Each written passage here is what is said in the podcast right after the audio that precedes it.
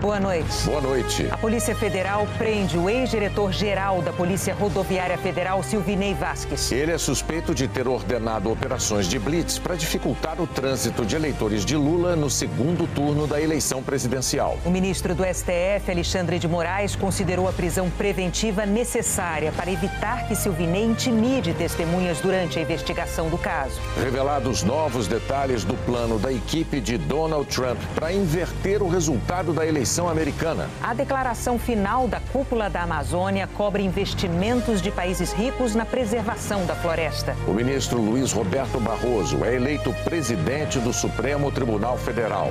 Morre no Rio o diretor teatral Aderbal Freire Filho. O Jornal Nacional está começando.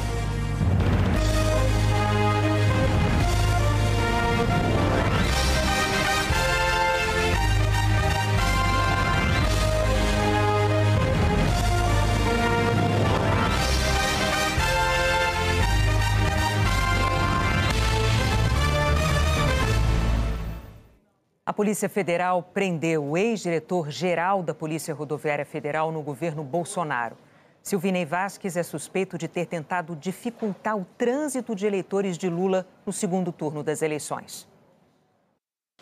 Silvinei Vasques foi preso por prazo indefinido de manhã em São José, na Grande Florianópolis, por determinação do ministro do Supremo Tribunal Federal, Alexandre de Moraes, que atendeu a um pedido da PF.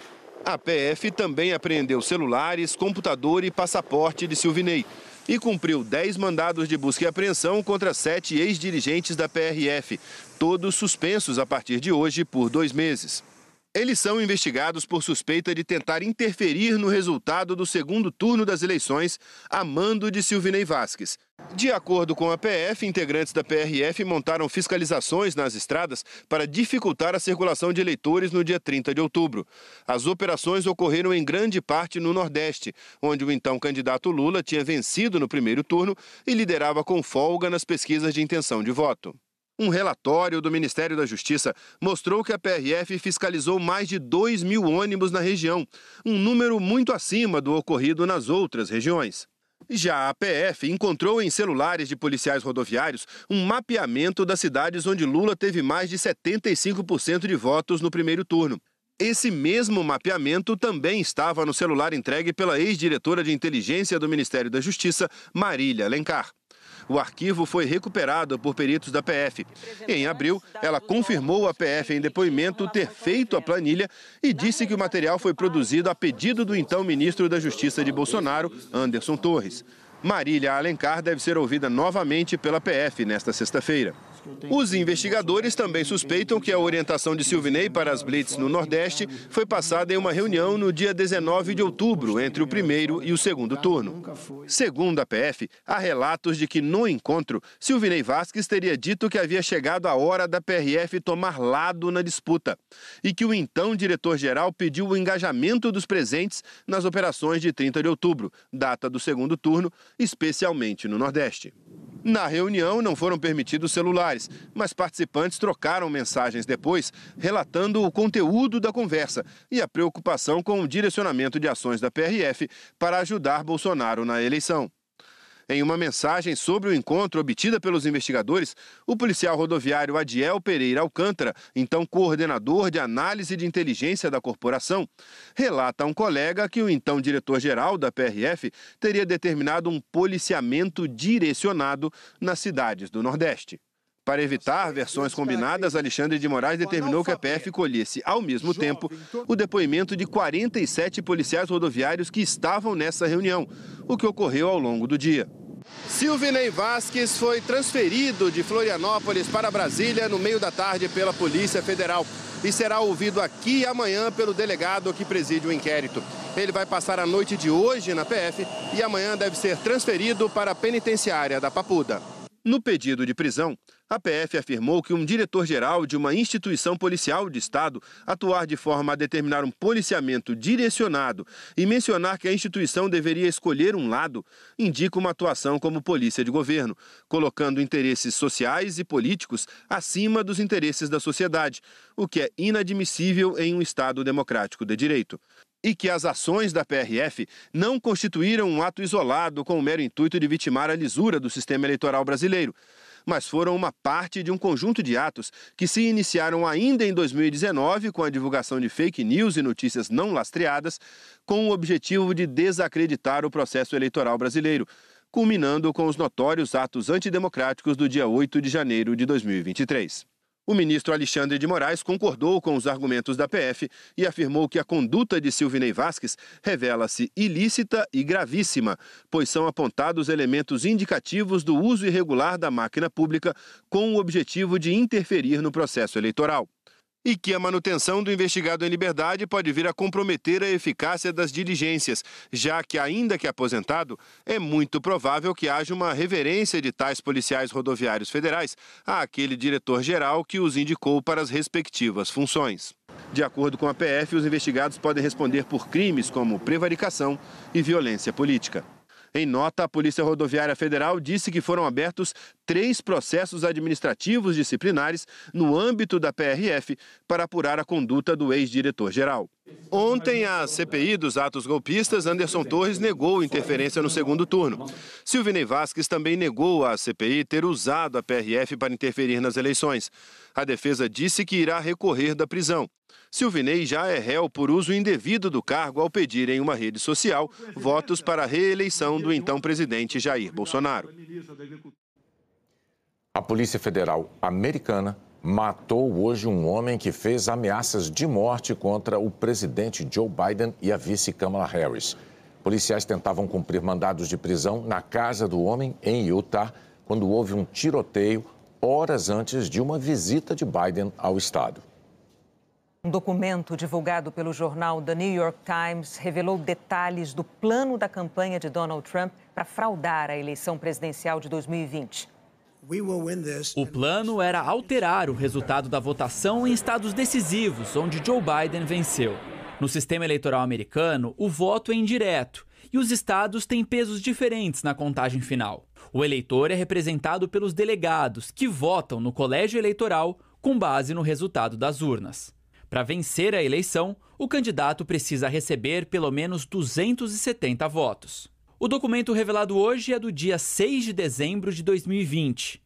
Nele estava a estratégia da campanha para recrutar falsos delegados em seis estados para que eles declarassem Donald Trump como vencedor. A segunda parte do plano não chegou a acontecer. A ideia era que no dia da confirmação do resultado da eleição, 6 de janeiro de 2021, o Congresso recebesse os envelopes com os votos falsos e envelopes com os votos verdadeiros. E que o ex-vice-presidente Mike Pence, que liderou a sessão, escolhesse os envelopes falsos que dariam a vitória a Trump. Quem assinou o documento foi um dos advogados da campanha do ex-presidente, Kenneth Chesebrough. No texto, ele admitiu que o esquema era uma estratégia controversa e que provavelmente seria rejeitada pela Suprema Corte. O documento está sendo considerado peça central do processo do Departamento de Justiça contra Trump sobre a tentativa dele de mudar o resultado da eleição presidencial de 2020.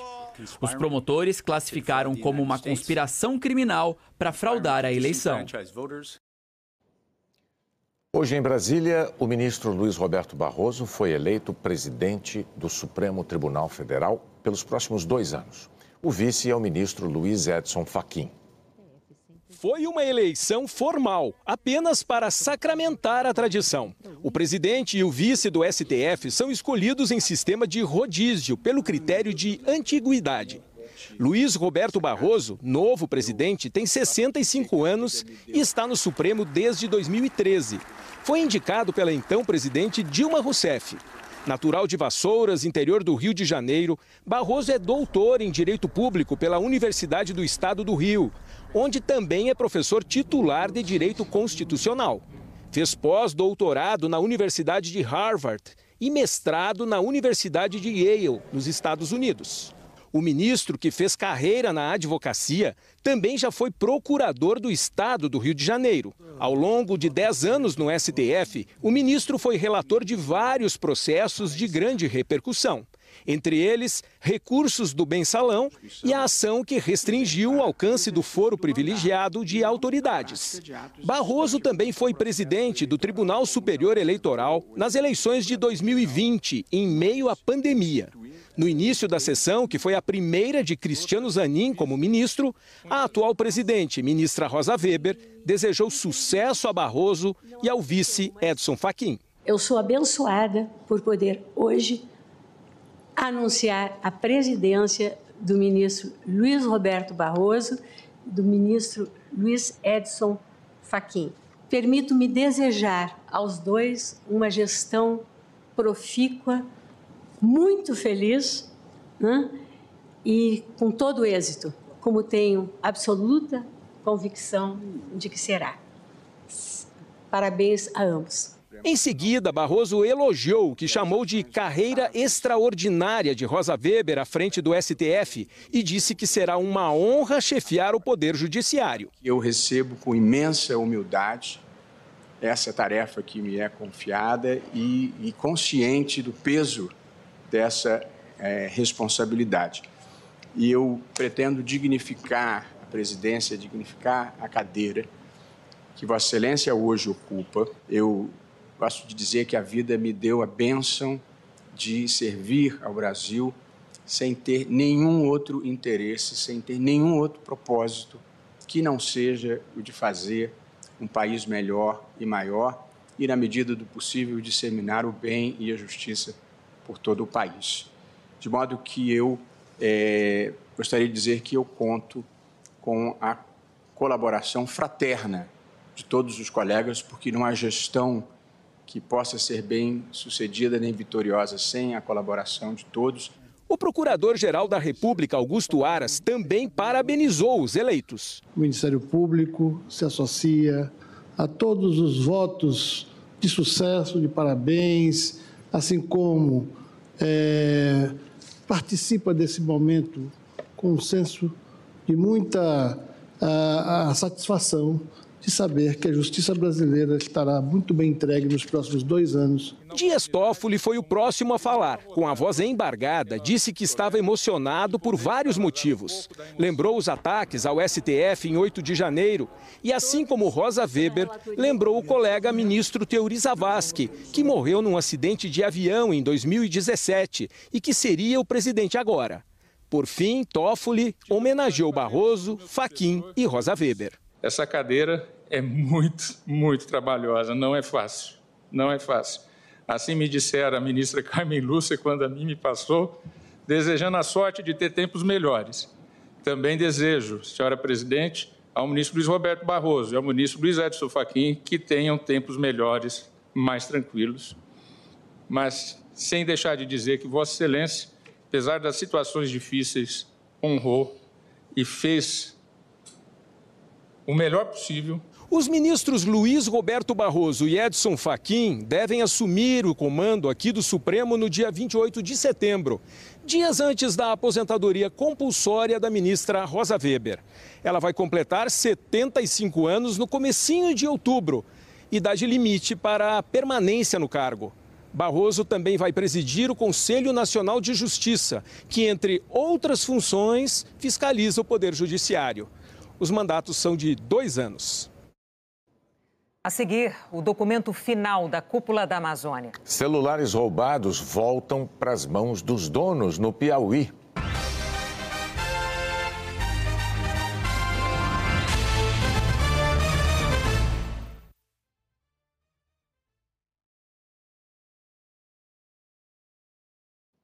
A Polícia Civil do Paraná e a Polícia Federal prenderam um suspeito de abusar de mais de 300 crianças e adolescentes usando jogos online para chegar às vítimas. Em troca de presentes virtuais, ele pedia fotos e vídeos íntimos.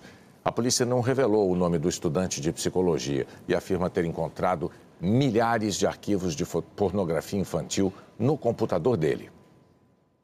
Em São Paulo, a polícia prendeu Amadou Diallo, de Guiné-Bissau, com mais de 300 celulares roubados. A maior parte iria para a África. Ele usava computadores para desbloquear os aparelhos e invadir contas bancárias.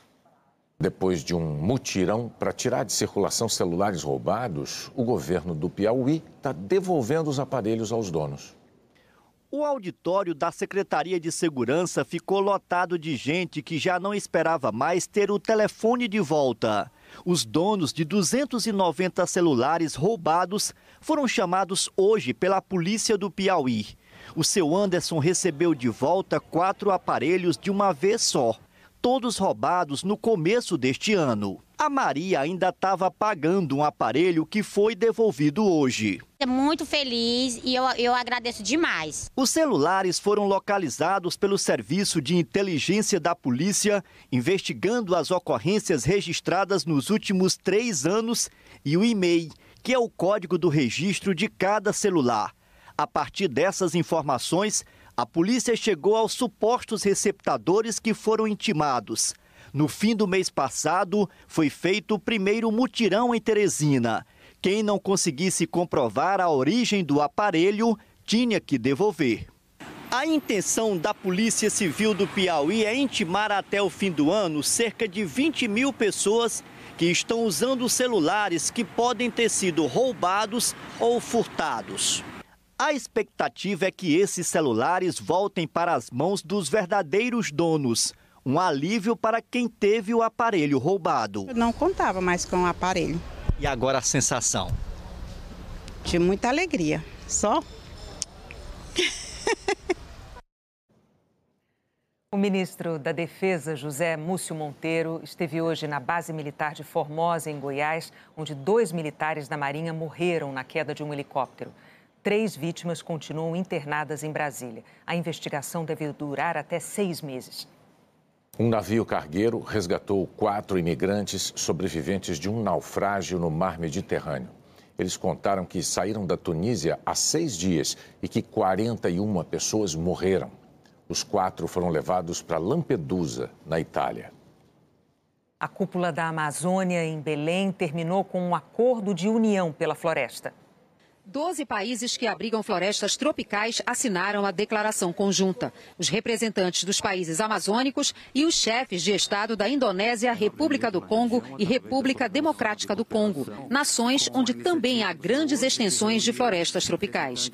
O objetivo é criar uma agenda comum para discutir financiamentos e outras formas de apoio à preservação ambiental. Representantes da Noruega, um dos principais financiadores do Fundo Amazônia, também participaram das discussões. O fundo administrado pelo governo federal capta doações para iniciativas de proteção ao meio ambiente na região.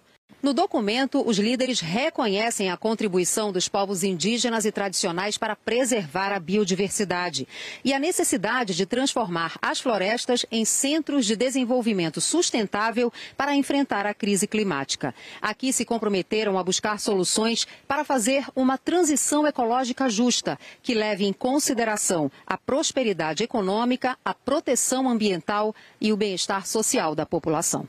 Numa declaração à imprensa, o presidente Lula afirmou que negar a crise climática é uma insensatez e que preservar a floresta exige dinheiro para cuidar da população amazônica. É a natureza que está precisando de financiamento. Por isso eu disse ontem que todo mundo, em qualquer país do mundo que você vai, fala da Amazônia. E esse encontro é a Amazônia falando para o mundo dando resposta ao mundo do que, que nós precisamos. Hoje, negar a crise climática é apenas insensatez. Mas valorizar a floresta não é só manter as árvores em pé, significa dar dignidade para as quase 50 milhões de pessoas que moram na Amazônia sul-americana. Os acordos fechados em dois dias de intensas negociações resultaram na Carta de Belém com mais de 100 objetivos a serem implementados pelos países da Organização do Tratado de Cooperação Amazônica. Especialistas criticaram a falta de metas e prazos para frear os impactos das mudanças climáticas, como reduzir o consumo de combustíveis fósseis, um tema bastante discutido durante a cúpula, e zerar o desmatamento ilegal. Houve discussões né, prévias à cúpula né, dos diálogos amazônicos, em que foram elaborados vários relatórios, seis relatórios, com contribuições da sociedade civil do que se esperava para a cúpula. Um ponto específico, por exemplo, que saiu dos relatórios foi o pedido de que fosse determinado uma meta de é, eliminação do desmatamento ilegal até 2025 e desmatamento legal até 2027, e isso acaba não sendo acolhido é, nessa carta. A carta podia ter talvez um compromisso mais objetivo é, dos países na questão do reconhecimento dos direitos territoriais dos povos indígenas e comunidades tradicionais, mas ao mesmo tempo ela traz de uma forma inédita a consideração da importância desses povos e comunidades tradicionais para a Amazônia e para esse esforço de combate às mudanças climáticas, como talvez nenhum outro documento internacional tenha reconhecido. A seguir, a morte do diretor teatral Aderbal Freire Filho.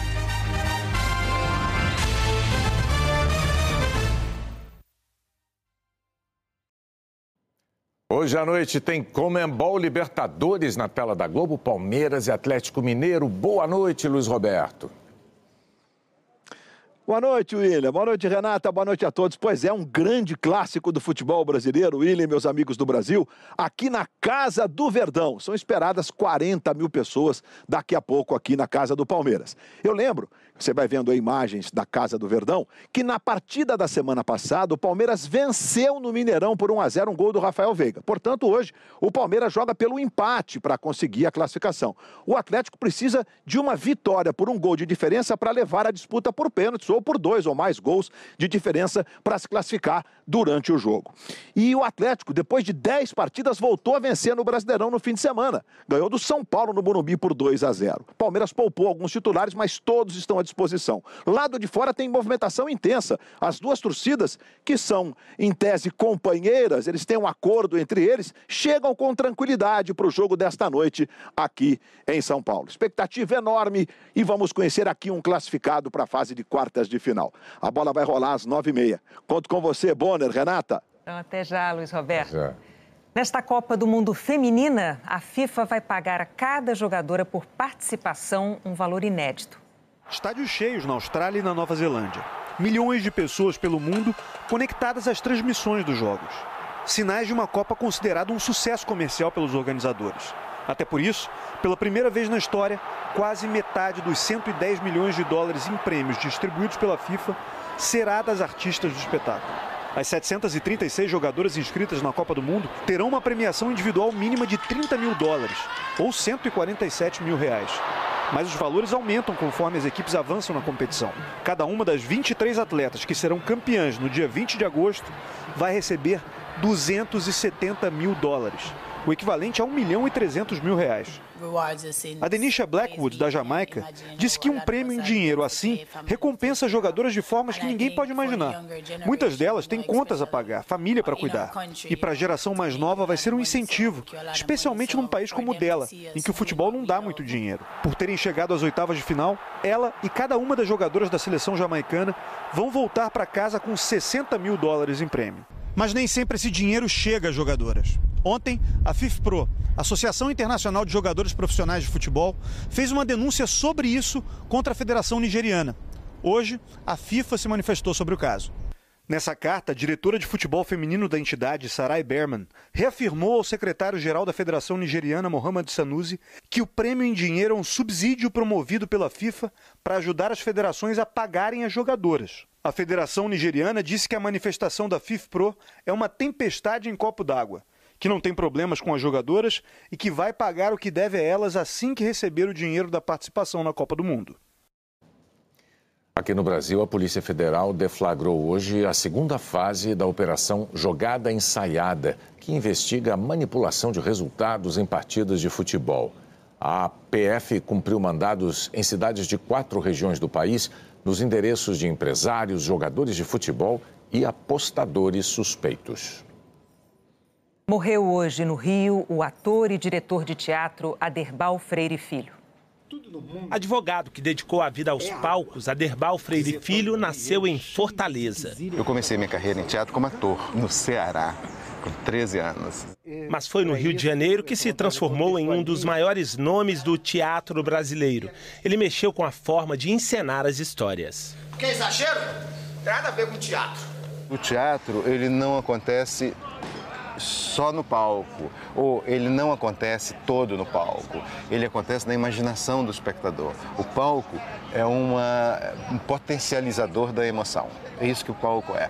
Em 1972, dirigiu a peça Apareceu a Margarida, monólogo com Marília Pera no papel de uma professora autoritária e violenta. A peça era uma crítica dura e corajosa ao regime militar que estava no auge da repressão. Em 2003, ganhou o prêmio Faz Diferença do jornal o Globo na categoria Teatro. Esse é um prêmio que eu recebo em nome de todos os artistas de teatro do Rio, do Brasil, muitos, quase todos mais merecedores do que eu, mas recebo pelo teatro. E ganhou em 2013 o mais importante prêmio do teatro brasileiro, Shell, com a direção da peça Incêndios. Por favor, não diz nada, deixa o silêncio. Eu vou me calar. A arte dramática era o que movia Aderbal. Ele dizia gostar de fazer muitas coisas ao mesmo tempo. O palco era o cenário principal mas ele também passeava pela televisão e pelo cinema. Foi ator junto com os amigos Domingos de Oliveira e Paulo José no filme Juventude, que mostra o encontro de três homens na casa dos 70 anos, relembrando os melhores momentos da vida. Na TV Globo, dirigiu e atuou no seriado Tapas e Beijos. Aderbal Freire Filho estava internado por conta de complicações de um AVC hemorrágico e morreu aos 82 anos no Hospital Copstar, na zona sul do Rio. Um dia de luto para o teatro brasileiro e para a atriz Marieta Severo, com quem era casado há mais de 20 anos. Era um cara de teatro incrível que eh, te ajudava a parir uma cena, que tinha um conhecimento de palco, de personagem extraordinário. Aderbal, vá em paz, meu mestre, esse cara incrível que você foi e é. E Marieta, meu beijo imenso para você. Até amanhã.